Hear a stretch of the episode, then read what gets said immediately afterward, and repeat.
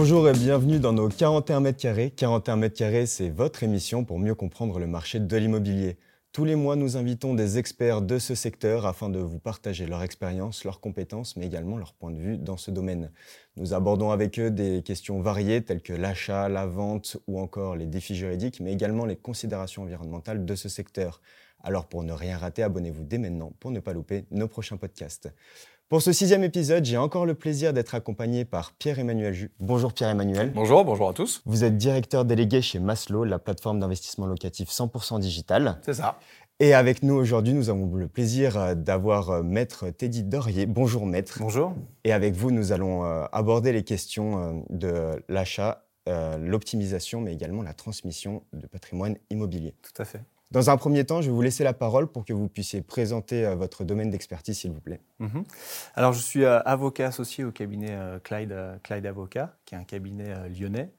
on intervient dans les domaines du droit des affaires, procédure collective, contentieux, et aussi en fiscalité, que ce soit fiscalité patrimoniale ou fiscalité des, sociétés. nos clients sont principalement dans la région Rhône-Alpes, aussi en France, et on a quelques clients à l'international.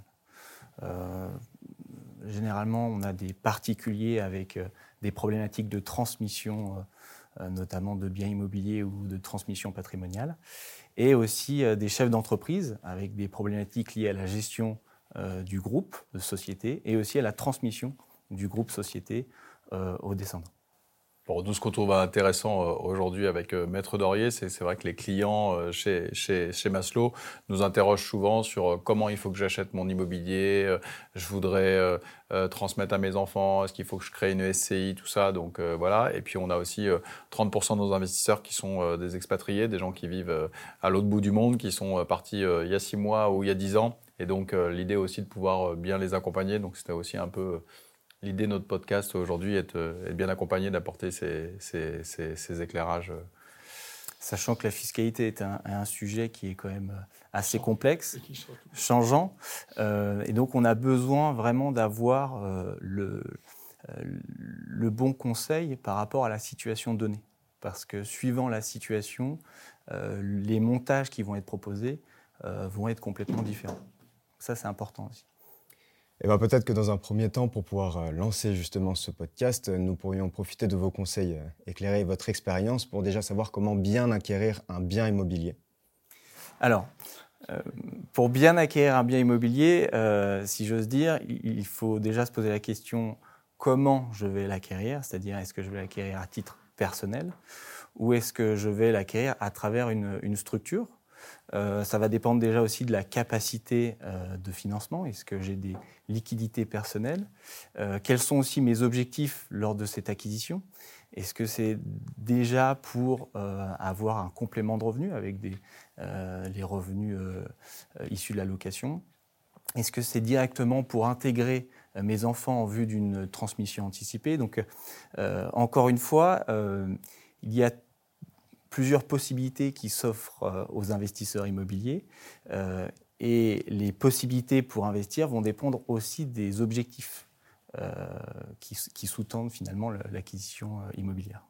Est-ce que vous pouvez nous dire, Maître Dorier, parce que c'est vrai que quand je regarde un peu les, investisseurs chez Maslow, on a quand même trois grandes catégories de, clients. On a, on a, une première catégorie qui sont euh, des gens euh, plutôt jeunes, entre 25 et 44 ans, qui sont pas encore euh, paxés ou qui sont pas encore mariés et qui achètent un bien immobilier locatif. Généralement, des gens qui sont qui habitent dans des grandes villes, parfois qui sont locataires, qui sont CSP+ avec des, des, bons revenus et qui se disent bon bah voilà, je, je suis pas propriétaire de ma résidence principale, je vais faire un premier achat immobilier, mais ils nous posent la question que va devenir ce bien finalement si je me marie ou si ou si je me paxe? Est-ce que vous pouvez nous éclairer déjà là-dessus pour cette première catégorie d'internautes? Pour ces euh, primo-accédants qui sont plutôt jeunes, l'objectif euh, pour avoir finalement la, meilleure optimisation, euh, à mon sens, c'est une acquisition qui se fait déjà en propre.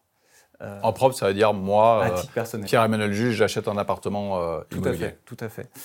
donc il n'y a pas d'utilisation de société. Là, c'est une acquisition en propre. Euh, en bénéficiant euh, d'un régime fiscal plutôt euh, optimisant qui est la location meublée, mais je pense qu'on aura l'occasion de, revenir. L'objectif, c'est de faire une acquisition avec un emprunt immobilier et un emprunt bancaire. d'avoir une détention du bien pendant une durée généralement aller jusqu'à 70-80% du remboursement de l'emprunt bancaire, et ensuite envisager finalement un refinancement, c'est-à-dire une revente du bien immobilier à une société que cette même personne aura constituée pour acheter le bien immobilier. Et généralement, cette revente, elle intervient lorsque cette personne a eu des enfants, s'est mariée, et qu'il y a euh, une logique, cette fois-ci, de transmission anticipée du patrimoine euh, qui va être euh, réalisée. donc ça, pour ces, primo-accédants qui sont plutôt jeunes, c'est vrai que l'acquisition en propre est plutôt intéressante parce qu'elle offre pour l'avenir différentes perspectives d'optimisation fiscale, mais aussi euh, dans le cadre d'une revente à soi-même, c'est une opération de OBO, je pense qu'on reviendra aussi sur ces sujets, euh, de dégager un maximum de liquidités sans perdre finalement indirectement le contrôle du bien immobilier, parce qu'il aura été vendu à une société contrôlée par euh, le, le. Bon, ça, c'est une solution optimisante que les gens ignorent euh, généralement, parce que souvent, euh, j'achète un bien immobilier et la question que je me pose, c'est quand est-ce qu'il faut que je le revende? En fait, je regarde le marché et je me dis, tiens, je suis à un point haut, je vais revendre. Euh, et puis finalement, on regarde le régime des, plus-values. Donc, c'est vrai que j'ai plusieurs choix aujourd'hui, les internautes qui, viennent sur Maslow. Nous, ce qu'on va d'abord essayer de leur éclairer, c'est est-ce que je vais acheter dans l'ancien ou dans le neuf? Est-ce que je vais acheter dans le nu ou est-ce que je vais acheter en meublé? Et après, c'est comment je vais, je vais l'acheter. Et puis, l'horizon de détention. Donc ça, c'est des choses qui sont, euh, pertinentes et qui sont, euh, euh, importantes. Donc vous évoquiez la location meublée. C'est vrai que la location meublée aujourd'hui, c'est près de 80% des ventes sur, sur Maslow. Donc euh, la location meublée, soit j'ai un appartement tout à fait classique euh, en ville, euh, un studio, un T2 que je loue en, location à l'année. En tous les cas, nous, dans nos simulations, on prendra plutôt de la location à l'année. Le Airbnb, les, choses comme ça, c'est des choses qui peuvent être optimisantes, mais on n'a pas de certitude dans le temps. Donc, on va plutôt partir, partir là-dessus. Et c'est vrai que la location meublée permet en gros de générer des revenus sans impôt. On avait fait un podcast, euh, vous vous souvenez, avec euh, euh, Nadège, notre expert comptable, qui, qui, avait éclairé un peu ces, situations-là. Mais en gros, je ne paye pas d'impôt sur, sur, les loyers. Donc, c'est l'intérêt de pouvoir avoir une durée de détention longue, d'avoir une préparation de retraite, par exemple, qui est, qui est, intéressante. Donc, souvent, c'est quelque chose qui est, qui est privilégié par, par les gens. Et puis, le primo investisseur, comme vous le mentionnez, ben c'est vrai que souvent le bail commercial, c'est quelque chose de très sécurisant. Je connais mon, ma durée d'engagement, je connais mon loyer, euh, j'ai peur de tous les tracas de l'immobilier. C'est aussi des, sujets qui sont, qui sont, qui sont euh, souvent privilégiés euh, par, par nos internautes. Donc ce qui est intéressant, c'est de se dire qu'on peut avoir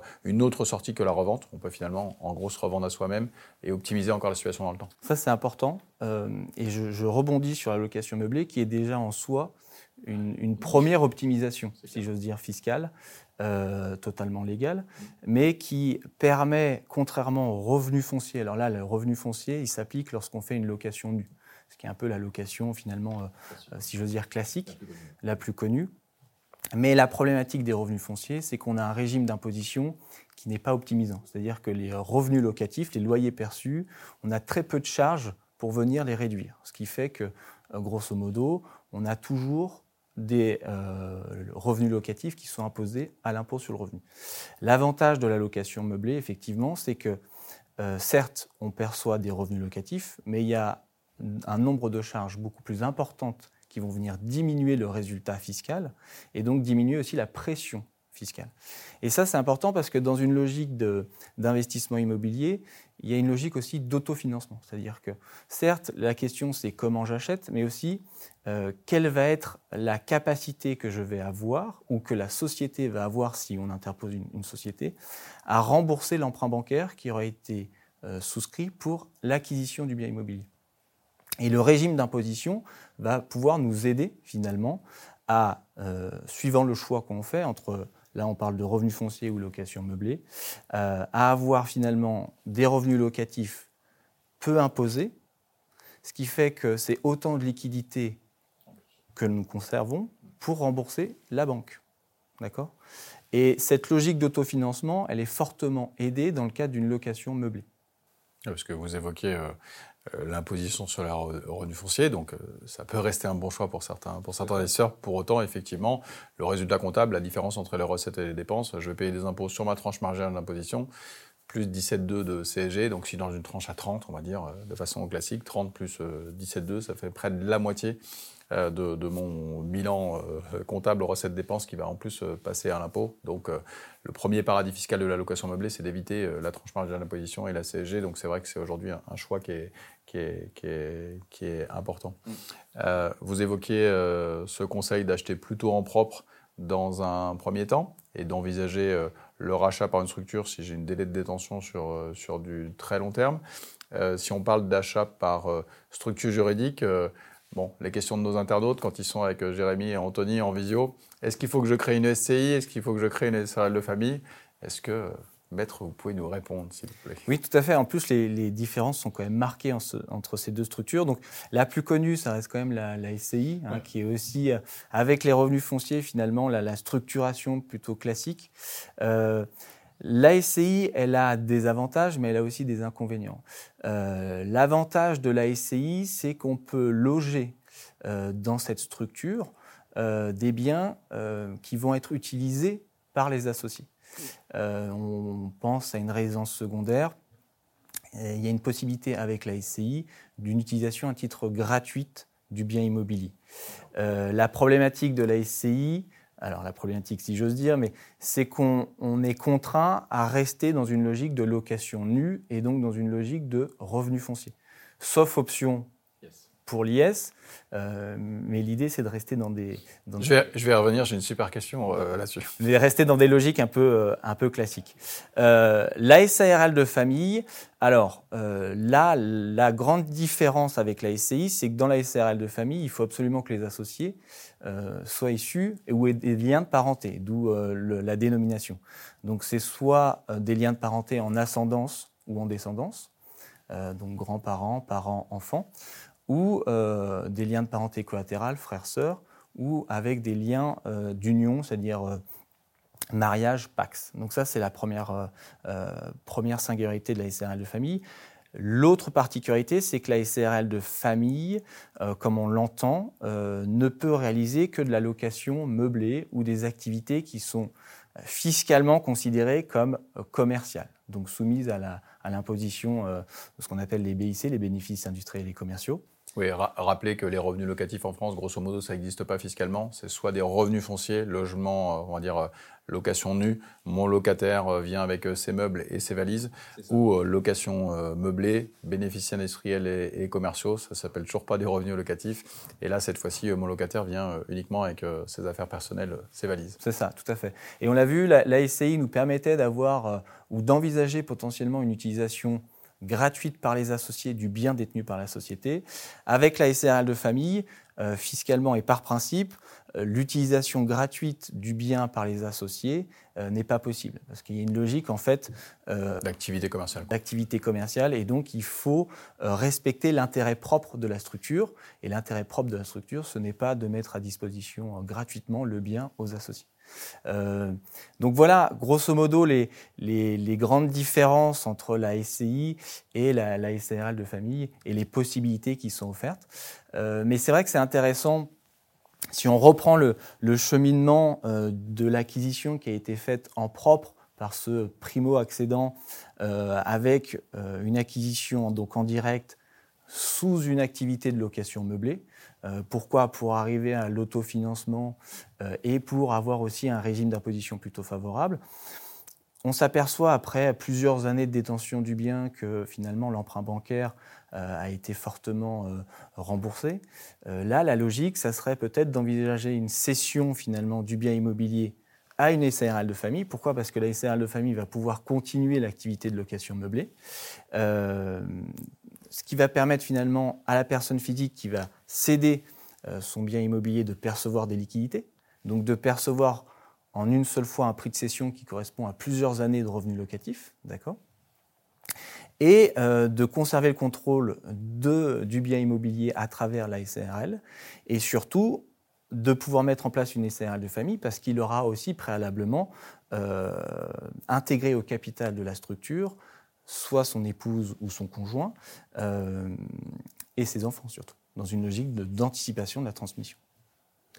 Avant de partir plus en détail justement dans, la transmission, je crois que Pierre-Emmanuel, euh, tout à l'heure, on avait rapidement évoqué euh, l'impôt sur les sociétés. Je crois que tu avais une question là-dessus. Euh. Oui, en fait, j'ai eu l'occasion de faire une petite démo parce que aujourd'hui, L'une des, l'une des solutions euh, qui pullule un peu sur Internet, c'est euh, d'acheter de l'immobilier via une SCI euh, à l'IS pour éviter l'impôt. Et donc la démonstration qui est faite sur Internet est toujours la même chose. J'achète, je paye pas d'impôt sur les loyers, souvent des immeubles de rapport, souvent des rendements annoncés qui sont très élevés. Donc euh, voilà, j'ai pointé et éclairé euh, certaines, certaines simulations qui n'étaient pas tout à fait euh, conformes à la réalité, d'une part sur les travaux d'entretien, sur la réglementation énergétique et les travaux nécessaires aux propriétaires de, de, de les faire aujourd'hui et demain pour pouvoir louer son bien. Puis il y avait aussi la fiscalité à la sortie, c'est-à-dire que la SRL de famille, si j'ai une activité commerciale, j'amortis mon bien, je ne paye pas d'impôt sur, sur mes loyers, mais si je fais de la SCI à l'IS, euh, j'ai le même principe, je perds les loyers, je pratique de l'amortissement, mais il y a une légère différence qui est à la sortie, qui n'est pas souvent euh, mentionnée sur Internet. Est-ce que vous pouvez un petit peu nous, nous, éclairer sur cette euh, magie de l'ASC et l'IS où on oublie la petite étoile à la fin? Alors, ça, c'est une, très bonne, une très bonne question. Peut-être revenir déjà sur la location meublée à travers la SARL pour comprendre finalement pourquoi la SCI à l'IS sur la sortie, c'est-à-dire sur la vente du bien immobilier, peut être euh, la fausse bonne idée. Euh, c'est qu'actuellement, donc, avec la location meublée, on l'a vu, les revenus locatifs, on va, on va faire très simple, les revenus locatifs vont être euh, globalement fortement réduits, voire gommés suivant les situations, par les charges comptables qui sont autorisées. C'est-à-dire, on va. S'il y a de la dette, s'il y a du prêt, si on résume, on ne paye pas d'impôt sur les loyers. Normalement, grosso modo, pour simplifier, l'idée c'est avec ces charges donc euh, d'intérêt, euh, c'est surtout aussi la possibilité d'amortir le bien. C'est-à-dire que comptablement, vous allez pouvoir constater une charge d'amortissement, mais cette charge d'amortissement n'entraîne pas de sortie de liquidité. D'accord? Donc, grosso modo, les revenus locatifs vont être gommés pendant la période de location. Si on reste sous le statut de loueur en meublé non professionnel, c'est-à-dire euh, moins de 23 000 euros de revenus euh, locatifs, ou alors si on les dépasse, ils sont toujours inférieurs aux autres revenus professionnels du contribuable. Donc si on reste sous ce statut de LMNP, si j'ose dire, au moment de la cession, on revient sur une logique de plus-value immobilière des particuliers. Donc en fait, la location meublée permet pendant la, la vie de l'activité locative ou la phase d'activité locative d'être sous un régime BIC très optimisant parce que peu imposé, et au moment où on va céder le bien immobilier, de revenir sur une logique d'imposition des particuliers avec les plus-values immobilières des particuliers. Ça peut le beurre et l'argent du beurre. Pendant l'exploitation, j'ai les avantages de la comptabilité de l'entreprise, grosso modo, et puis à la sortie, je retrouve le paradis fiscal de, l'investissement particulier sur lequel euh, je, je paye. Je, je ne paye pas beaucoup de plus-value, sauf si mon bien c'est euh, vraiment apprécié. C'est ça, tout à fait. En plus, sur la plus-value immobilière des particuliers, on revient sur une logique, plus le bien a été conservé, euh, moins la, fiscalité sera importante. Donc ça, c'est l'avantage du système de la location meublée. Et cet avantage, on, le, on, en bénéficie si on fait la location meublée à titre personnel ou à travers une SARL de famille. D'accord? Où euh, finalement, les associés de la SARL de famille vont être très peu imposé pendant toute la phase de location. D'accord euh, Et au moment de la cession du bien immobilier par la SARL de famille, les associés toujours vont pouvoir bénéficier du régime des plus-values immobilières des particuliers. Donc là, on a plutôt un système qui est optimisant parce qu'on a euh, maintenu finalement une logique d'optimisation sur la fiscalité, pour parvenir à cette logique d'autofinancement, c'est-à-dire que les revenus locatifs permettent à la structure de rembourser l'emprunt bancaire et de faire face éventuellement à l'imposition. Et au moment de la cession, on revient sur une logique très optimisante avec une plus-value immobilière des particuliers qui est peu taxée. Euh, certains envisagent de, toujours dans cette logique donc de, de, limiter l'imposition, d'utiliser finalement la, la SCI à l'IS. Alors, ça peut se comprendre notamment si les associés qui vont faire partie de cette euh, structure n'ont pas de lien entre eux de liens familiaux, ce qui fait qu'ils sont exclus euh, du statut de la SCI de famille, ils ne peuvent, pas la, constituer. Donc dans ce cas-là, euh, le choix de la SCI LIS peut se comprendre, notamment si la structure, donc la SCI, va recourir à l'emprunt bancaire pour financer l'acquisition. Le choix de l'IS va permettre de revenir toujours dans cette logique donc des BIC, qui est de dire un revenu locatif très peu imposé du fait des charges et notamment de l'amortissement. Le bas blesse sur l'IS, c'est au moment de la revente, où là on a un régime qui est celui des plus-values professionnelles. alors très schématiquement, on va faire la différence entre le prix de cession du bien par la société à l'IS, moins ce qu'on appelle la valeur nette comptable. Donc la valeur nette comptable, c'est ni plus ni moins que le prix d'acquisition initial du bien par la structure, diminué de tous les amortissements qui ont été comptabilisés au fil des années. Ce qui fait que plus le bien a été détenu longtemps par la structure à l'IS, plus la plus-value va être importante et donc plus l'imposition va être importante. Je vais schématiser parce que c'est vrai que j'ai eu le cas à, commenter parce que ça m'avait un peu exaspéré euh, cet exemple que j'avais vu, mais c'est vrai que quelqu'un qui achète un bien euh, 200 000 euros euh, en propre, en location meublée, ou 200 000 euros via une SRL de famille qu'il garde pendant 20 ans, en SRL de famille ou en propre à la sortie, si j'achète 200 000 et que je revends 200 000, c'est pour l'exemple, je vais évidemment pas payer d'impôt parce qu'il n'y a, pas de plus-value. Dans le cadre de la SCLIS, toujours le même exemple, j'achète un bien 200 000 euros, je le garde 20 ans, je le revends 200 000 euros, il n'y a pas de plus-value euh, sur euh, le papier. La réalité, c'est que si j'ai passé de l'amortissement pendant ma temps, eh bien, j'avais devoir, imaginons que j'ai passé 100 000 euros d'amortissement, et je vais avoir un impôt à payer sur ces fameux 100 000 euros, alors que j'ai acheté 200 et j'ai revendu 200. Donc euh, voilà, c'est des exemples malheureusement qui, qui, pullulent un peu sur, sur, sur Internet pour optimiser la, location meublée et qui ne sont pas tout à fait, tout à fait la, la, réalité. Parce qu'on a quand même une deuxième population aussi, maître Dorier, sur, sur, sur Maslow, qui sont les expatriés. Mmh donc ils recherchent la meilleure solution pour euh, éviter l'impôt en France. C'est sûr que si je suis euh, à Singapour, euh, à Londres euh, ou, à Genève. Si j'achète de l'immobilier en France et que je génère des revenus, je vais générer une imposition en France. Donc ils nous posent tous la question euh, comment acheter pour éviter l'impôt en France Et souvent, c'est j'invente une structure, j'invente une, détention possible. Donc alors qu'il y a des cas très simples de détention en propre, de location meublée non professionnelle ou de SRL de famille, c'est pas la peine de, de, faire de l'ingénierie patrimoniale qui, qui complexifie tout ou qui oblige à réintégrer de l'amortissement euh, à, la sortie. Qu'est-ce que vous conseillerez aujourd'hui à quelqu'un qui est, qui est à l'étranger dans euh, comment acheter de l'immobilier en France, sachant que, euh, pour vous aider un petit peu aussi, 80% des acquisitions sont en cash. les expatriés, généralement, viennent acheter de l'immobilier en France pour la certitude de notre marché la sécurité euh, aussi, et évidemment le fait de placer son argent en euros pour ceux qui ne sont pas payés en, euros.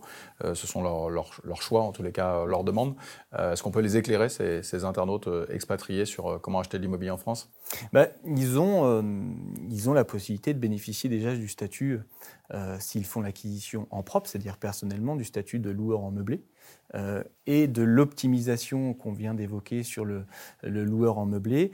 Alors, Attention, parce que pour ces personnes, pour déterminer s'ils sont sous le statut de loueur en meublé non professionnel, comme on vient de l'évoquer, ou le statut de loueur en meublé professionnel, où là on revient sur une logique de, plus-value professionnelle, on va prendre en compte uniquement leurs revenus de source française. Donc ça veut dire que s'ils ont uniquement des revenus locatifs, suivant l'importance de ces revenus locatifs, ils peuvent basculer sous le statut de loueur en meublé professionnel. Moins de 23 000. C'est ça.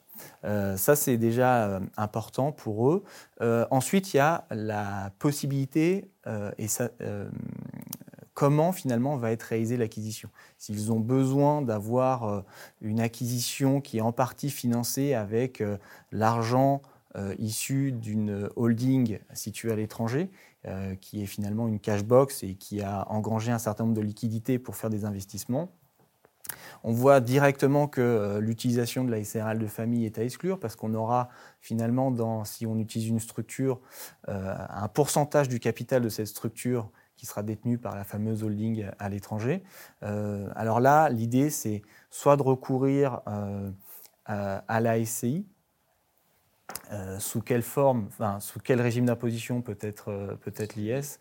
Euh, on peut aussi avoir, si on veut, une structure qui est à, à, l'IS, ne pas être sous la forme d'une SCI qui nécessite deux associés, mais directement passer avec une structure type SAS qui permet d'avoir finalement en France une filiale détenue à 100% par la holding étrangère et qui réalise l'investissement en France.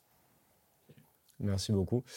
Malheureusement, le temps passe très vite et c'est vrai qu'aussi on a un gros domaine qui intéresse beaucoup nos internautes, ça va être sur l'optimisation et quelle stratégie adopter pour la transmission de biens immobiliers locatifs. Est-ce que vous pouvez nous éclairer avec euh, vos compétences sur quelle est la meilleure stratégie à adopter euh, pour ce Ouais, le troisième scénario, euh, Maître Dorier, des, internautes sur, sur Maslow, ce sont des gens qui nous disent je souhaite acheter de l'immobilier pour mes enfants. Euh, voilà, donc est-ce qu'il faut que j'achète un bien parce qu'il va faire ses études, je le loger, etc. Donc voilà, première réponse, c'est assez facile pour nous de, pouvoir leur répondre. L'autre situation qui est, souvent euh, très claire, c'est de se dire je voudrais transmettre à, mes enfants, euh, mais je, je ne veux pas leur donner d'argent pour pas qu'ils fassent n'importe quoi. Je caricature, je suis désolé. Euh, c'est de se dire, bah, j'aimerais bien acheter de l'immobilier pour mes enfants, euh, grosso modo, euh, comment faire. Donc nous, on leur explique évidemment les enveloppes d'exonération et des choses comme ça. mais l'idée, c'était aussi qu'on puisse apporter un éclairage dans ce scénario. Je souhaite transmettre de l'immobilier à mes enfants. comment on fait au mieux? Alors, partons d'un cas basique où l'acquisition a été faite à titre personnel, euh, avec une volonté euh, directement de euh, transmettre tout ou partie du bien aux enfants. donc la possibilité, ça serait de réaliser ce qu'on appelle post-acquisition du bien immobilier par la personne physique, des donations. en France, on peut donner la pleine propriété d'une chose, donc d'un bien immobilier, ou on peut donner ce qu'on appelle des biens démembrés, c'est-à-dire euh, la propriété en France, elle est composée de l'usufruit, c'est la possibilité d'utiliser le bien et de percevoir les, fruits, c'est-à-dire les, revenus locatifs générés par, la chose, si c'est un bien immobilier, et la nue propriété. Euh, typiquement, on pourrait envisager une première possibilité où, post-acquisition du bien immobilier, euh, la personne physique fait une donation, finalement, de tout ou partie du bien immobilier et notamment en nue propriété. Euh, pourquoi en nue propriété Parce que ça permet déjà de diminuer fortement la valeur du bien. Euh, si vous donnez un bien qui en pleine propriété de 100 000 euros, vous allez être euh, soumis sur les, droits de donation sur cette valeur de 100 000 euros. Si vous transmettez cette fois-ci la nue propriété du bien, on va, grâce finalement aux mécanismes fiscaux et aux règles fiscales, euh, pouvoir euh, finalement être euh, soumis aux droits de donation, non plus sur 100 000 euros de valeur, mais sur un pourcentage beaucoup plus faible, parce qu'on n'aura pas transmis la pleine propriété, mais la nue propriété. Donc ça, c'est déjà une première possibilité d'optimisation, c'est ne pas donner 100% de la pleine propriété du bien, mais donner, si j'ose dire, un des attributs de la, pleine propriété, qui est la nue propriété. Euh, pourquoi on donne la nue propriété aux enfants? C'est pour conserver l'usufruit. On revient sur le schéma de base. Le bien immobilier a été acquis à titre personnel. Il va être loué, donc il va générer des revenus. L'objectif, ça serait que, en conservant l'usufruit, je puisse percevoir les revenus locatifs et euh, décider de l'usage du bien. Les enfants, en tant que nus propriétaires, n'auront pas finalement les revenus locatifs. Et c'est seulement au décès de l'usufruitier que celui-ci, que l'usufruit pardon, qui était détenu reviendra aux enfants qui se deviendront pleins propriétaires du bien immobilier sans fiscalité. Gratuitement. Gratuitement. Ça, c'est le premier point. Donc, l'optimisation, lorsqu'on fait une acquisition à titre personnel, c'est euh, d'envisager une donation du bien aux enfants une donation qui est démembrée, parce qu'on va transmettre que la nue propriété et conserver l'usufruit. Et c'est d'accompagner aussi à ça les abattements, parce que sur les donations, on a aussi la possibilité d'avoir des abattements, euh, c'est à hauteur de 100 000 euros par parent et par enfant. C'est-à-dire que si on a deux enfants, on peut transmettre 200 000 euros de valeur, 100 000 euros chacun, sans être soumis aux droits de donation. D'accord? Donc l'optimisation, elle consisterait à la fois à ne pas donner la pleine propriété du bien, mais la nue propriété. On va déjà diminuer l'assiette euh, et la valeur de, euh, de la donation, de la transmission. Et c'est en plus de diminuer cette valeur transmise des abattements, pour que, in fine, finalement, il n'y ait aucun droit de donation qui soit dû au titre de la transmission. Oui, si, si on reprend le schéma, vous aviez mentionné 200 000 euros, c'est 200 000 euros par parent. Donc imaginons euh, mhm. le couple classique, euh, un couple marié avec deux enfants, on a le droit de transmettre totalement exonéré de droit de ces 400 000 euros. Donc je peux acheter un appartement à 400 000 euros en pleine propriété. effectivement, il y a d'autres solutions d'optimisation, notamment le, le, démembrement, qui permet de, de, transmettre finalement une somme d'argent très importante euh, à ses enfants dans euh, cette enveloppe euh, globale dans, dans, dans mon exemple. Euh, donc ça, c'est vraiment quelque chose d'intéressant pour, pour les internautes. Souvent aussi, l'autre écueil que l'on peut avoir ou les questions que l'on peut avoir, c'est de se dire, bah oui, mais j'ai deux enfants, euh, si j'achète, euh, en gros, les gens ils nous disent, bah, j'aurai deux appartements l'un à côté de l'autre pour leur transmettre la même chose. Après, le moment de l'investissement n'est pas forcément le même. Donc finalement, euh, comment je fais pour... alors, je vais me fâcher avec des gens, mais bon, j'ai un appartement à Sedan, un appartement à Marseille, j'ai deux enfants. Bon, laquelle j'aime le plus, à qui je donne celui de Marseille et laquelle j'aime le moins pour donner celui de Sedan. C'est pas comme ça que ça, ça fonctionne. Donc là aussi, c'est de se dire comment on peut optimiser les choses. Et c'est peut-être là la structure qui peut nous, nous aider, non pas à transmettre l'appartement, mais à transmettre des parts. Est-ce que vous pouvez nous éclairer euh, là-dessus, euh, maître? Alors tout à fait. L'utilisation de la société, donc là on est à un degré supérieur en, termes d'optimisation. Euh, dans ce cas-là, on ne va pas transmettre directement le bien immobilier ou l'appartement détenu par la, société, mais on va détenir en fait les titres, c'est-à-dire le, ce qui compose le capital social de cette, de cette société. Des parts. Des parts. C'est comme ça. Les titres, tout à fait. Alors là, on, peut, optimiser beaucoup plus la transmission. Pourquoi? Parce que on l'a vu, si le bien immobilier est détenu en propre, l'optimisation, elle se fait déjà en donnant la nue propriété du bien et en utilisant l'abattement des 100 000 euros. Euh, le problème, c'est que si on fait ça et si on se limite à cette euh, simple donation du bien en direct, on ne va pas pouvoir lorsqu'on va faire la valorisation du bien pour le transmettre, on ne va pas pouvoir soustraire l'emprunt bancaire euh, qui a été nécessaire pour financer le bien. Donc partant du postulat où le bien acquis en propre vaut 300 000 euros, on a grosso modo 250 000 euros d'emprunt qui ont été souscrits pour financer l'acquisition. Si on fait une donation finalement de ce bien directement aux enfants, la donation va être valorisée sur la valeur vénale du bien, sur les 300 000 euros. On ne va pas pouvoir soustraire euh, la dette bancaire. Donc on perd euh, un petit peu en optimisation parce que c'est moins avantageux. L'utilisation de la société, elle va permettre euh, de valoriser la société et de prendre en compte à la fois le bien immobilier détenu par la société, mais aussi la dette qui a été souscrite par la structure pour faire l'acquisition.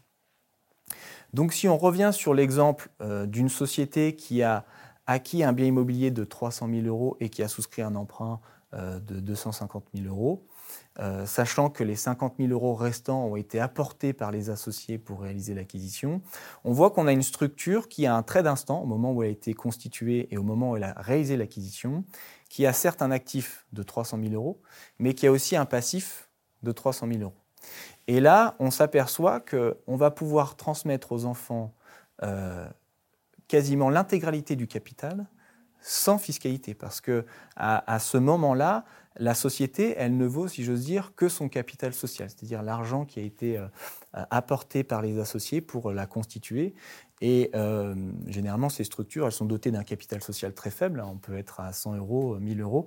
Donc, on voit qu'une structure elle va avoir une valorisation à ce moment-là, à ce moment précis, de 1000 euros, ce qui va nous permettre de transmettre euh, énormément de titres aux enfants dans le cadre d'une donation.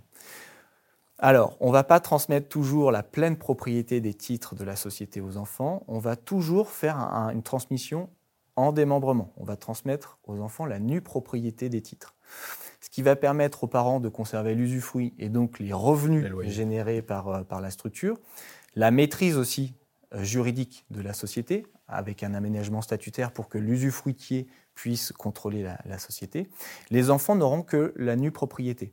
Donc ils n'ont pas vocation à percevoir par principe les revenus générés par la structure. Là aussi, il y a euh, certaines adaptations à voir, c'est-à-dire qu'on peut, euh, dans le cadre de distribution, cette fois-ci, alors non pas de résultats, mais de réserves, attribuer quand même euh, des liquidités aux enfants, ça sera toujours au bon vouloir des parents, aux usufruitiers, qui vont décider si oui ou non il y aura une distribution de réserves aux enfants.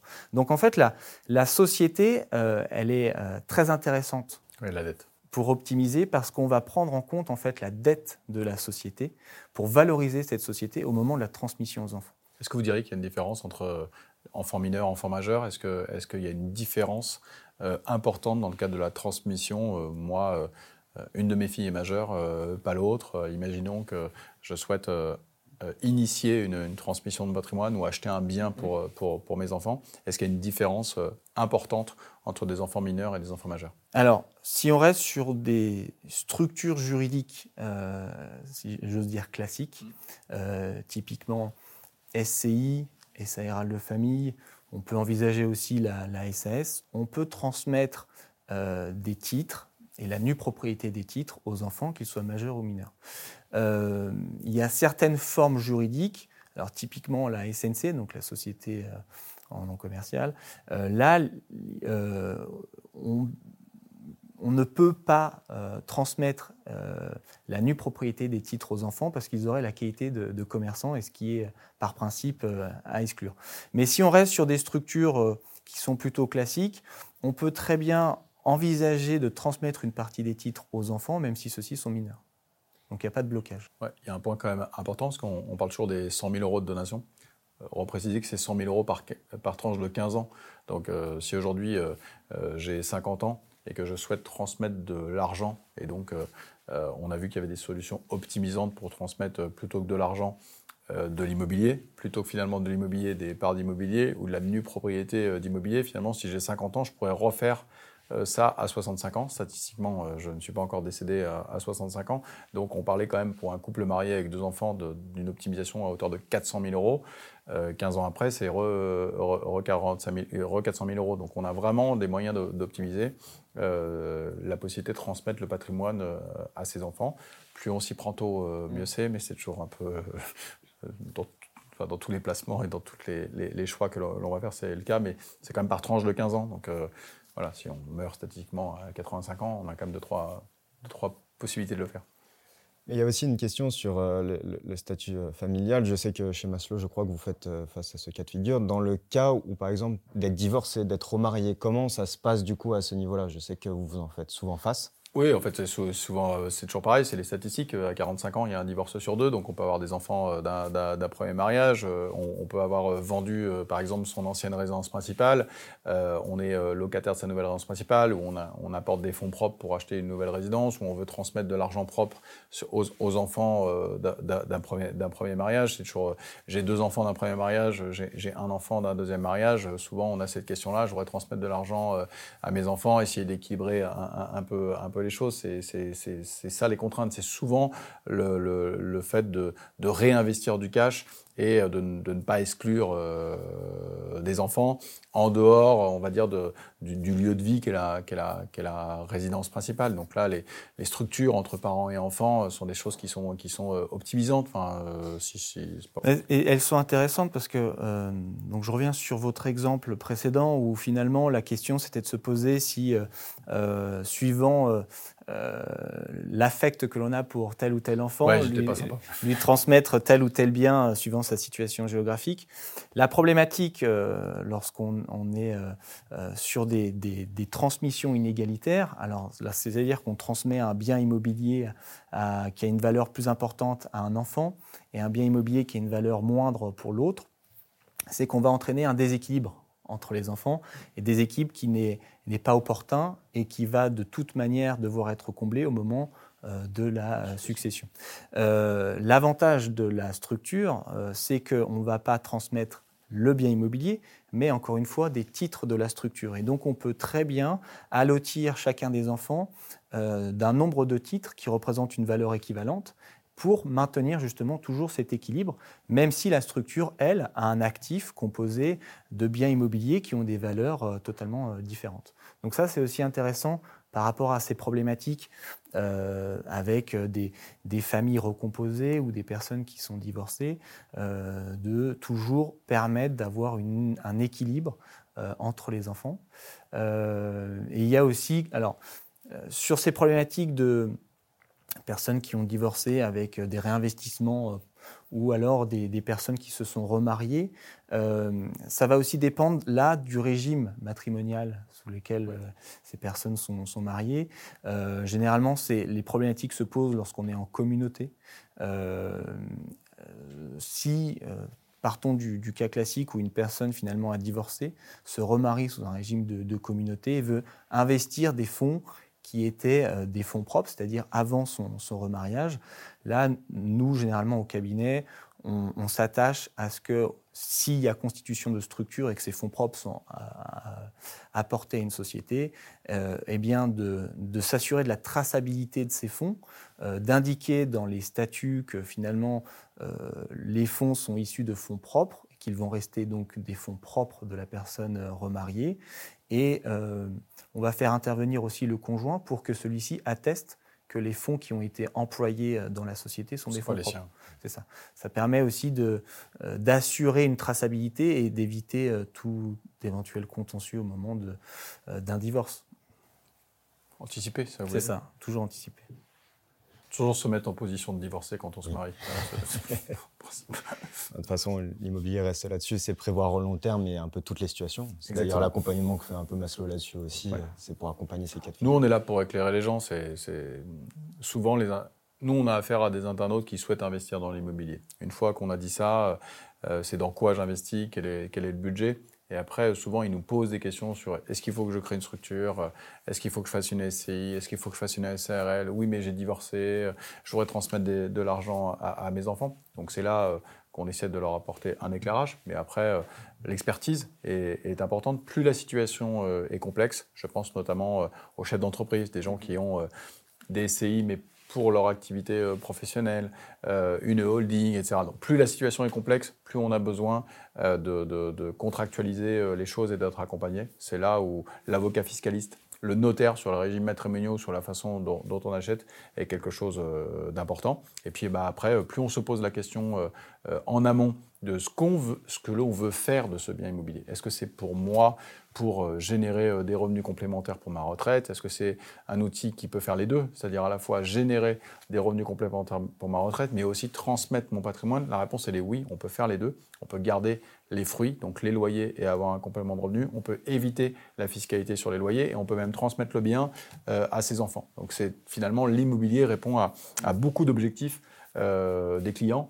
Et, c'est vrai que chez Maslow, on a des gens euh, qui ont 30 ans, euh, qui ont 40 ans, qui ont 55 ans. Les objectifs de vie ne, ne sont pas les mêmes, mais on a vraiment la possibilité avec l'immobilier, de lever de la dette, de percevoir des loyers, de percevoir des loyers euh, net d'impôts, de transmettre euh, ce bien euh, à ses enfants. Et finalement, bah, si on est sur un bilan patrimonial, sur le fait de, regarder cet investissement immobilier sur non pas 5 ans ou 6 ans, mais sur 10, sur 15, sur 20, sur finalement 25 ans, sur mon espérance de vie, on peut en faire plein de choses. Et c'est là où, on, doit cette réflexion finalement un petit peu dès le départ pour se dire quelle est la situation qui est la plus optimisante. Moi, j'aimerais bien euh, rebondir là-dessus pour le peu de temps qui nous reste. Est-ce que vous pourriez euh, donner des conseils clairs, du coup, à nos internautes, justement, pour la transmission, pour qu'ils aient bien en tête comment bien optimiser sa transmission euh? Alors, déjà, pour bien optimiser, il y a le mot anticiper la transmission. L'anticipation, c'est sur un temps long. Euh, quelquefois, il nous arrive d'être confrontés à des clients qui euh, ont un certain âge, euh, un âge avancé, et là, finalement, l'anticipation de la transmission, elle est quasiment plus possible. C'est-à-dire que tous les montages ou toutes les possibilités que le droit fiscal ou le droit offre, là, vont être finalement, malheureusement, plus pouvoir être employés dans ces situations. Donc, en fait, l'idée déjà, dans la transmission, c'est l'anticipation, et c'est sur un temps long, avec des objectifs qui sont clairs. Et euh, plus on va travailler en amont le dossier, plus on va pouvoir bénéficier euh, des optimisations fiscales et des montages fiscaux qui sont euh, mis à disposition finalement du contribuable pour ne pas payer d'imposition ou alors réduire fortement l'imposition liée à la transmission. Donc ça, c'est important, c'est de toujours anticiper. Merci beaucoup pour ces conseils. Malheureusement, le temps file trop vite. Est-ce qu'avant de donner le mot de la fin, vous voudriez revenir sur des notions peut-être qui ont été abordées trop rapidement? Avant de conclure cet épisode, peut-être aussi à la vision de Maslow sur ses conseils pour l'accompagnement La vision de Maslow, c'est un peu ce que, j'ai déjà dit, c'est euh, comment j'achète. Est-ce qu'aujourd'hui, euh, ma situation euh, matrimoniale ou ma situation, voilà, est-ce que j'ai des enfants ou pas et qu'est-ce que je veux faire de ce bien immobilier et de regarder le, le temps long pour se poser euh, les bonnes questions au bon moment. Euh, j'ai 40 ans, euh, j'ai des enfants, bon d'accord, la transmission c'est dans longtemps, j'ai le temps, la retraite c'est dans longtemps, je suis pas mort, etc. Ok, bah finalement j'ai 40 ans, j'achète de l'immobilier locatif, et ben je, peux me dire combien de temps j'envisage de garder ce bien immobilier, et puis finalement si je le garde plus longtemps ou si finalement je change d'avis, je souhaite le transmettre à mes enfants, c'est quoi la, solution, euh, euh, quels sont les choix que j'ai à, ma disposition? C'est toujours pareil, hein, c'est des curseurs hein, qu'il faut, qu'il faut regarder pour euh, réussir son investissement immobilier. Oui, toujours garder en tête de faire les simulations sur tous les cas de figure et surtout ceux auxquels on n'aurait pas pensé, au départ finalement. Je pense que vous avez raison, c'est simulation. C'est-à-dire, une simulation, ça sert à quoi? Ça sert à comparer. Donc comparons finalement la situation la plus optimisante pour moi et, effectivement, c'est ce qu'on pourrait conseiller le plus aux gens. Faire des simulations euh, version A, version, version B. C'est le conseil que je donnerais. Maître, pour vous, peut-être un dernier mot pour la fin, ou alors euh, vous pensez que tout a été dit? Non, mais là, je reviens euh, clairement sur ce qui a été dit, et je suis en totale adéquation. C'est qu'il n'y a pas de montage type à une, situation donnée. L'idée, c'est d'échanger avec la personne, d'envisager à la fois ses désirs financiers, mais aussi, euh, parce que là on parle de transmission, il y a aussi de l'affect. Euh, tous les clients n'ont pas les mêmes attentes. Euh, donc c'est pour ça qu'effectivement, l'échange, la simulation, ce qui permet aussi d'ouvrir les perspectives, parce qu'on peut avoir des clients qui ont des idées bien arrêtées, un avis bien arrêté, bien tranché, ce qui est une très bonne chose, mais finalement, euh, en faisant des simulations et puis en, euh, ouvrant un peu les, perspectives, on arrive à avoir à la fin un montage qui diffère totalement de la, première volonté du client. Euh, donc ça, c'est aussi important de pouvoir échanger et de pouvoir aussi avoir une vision. Ouais, simuler, les scénarios, simuler les scénarios merci beaucoup, Maître, de nous avoir partagé votre expertise. Merci, Pierre-Emmanuel, aussi, d'avoir donné hein, la vision de Maslow et surtout l'accompagnement euh, autour de ben, ces notions qui sont importantes et dont les internautes euh, aiment bien nous poser des questions. Souvent. Je vous remercie. 41 mètres carrés, c'est terminé pour aujourd'hui. N'hésitez pas à nous laisser 5 étoiles sur les différentes plateformes de podcast. Cela nous aide énormément. Vous pourrez retrouver en description toutes les informations clés évoquées durant ce podcast et vous pourrez aussi saisir l'espace commentaire s'il y a des notions sur lesquelles vous aimeriez que l'on revienne. Encore merci à vous deux de nous avoir accompagnés pour ce podcast. Merci, pour votre expertise. Et nous nous retrouvons le mois prochain pour un nouvel épisode de 41 mètres carrés. Merci de nous avoir regardés. Merci, au revoir. Au revoir.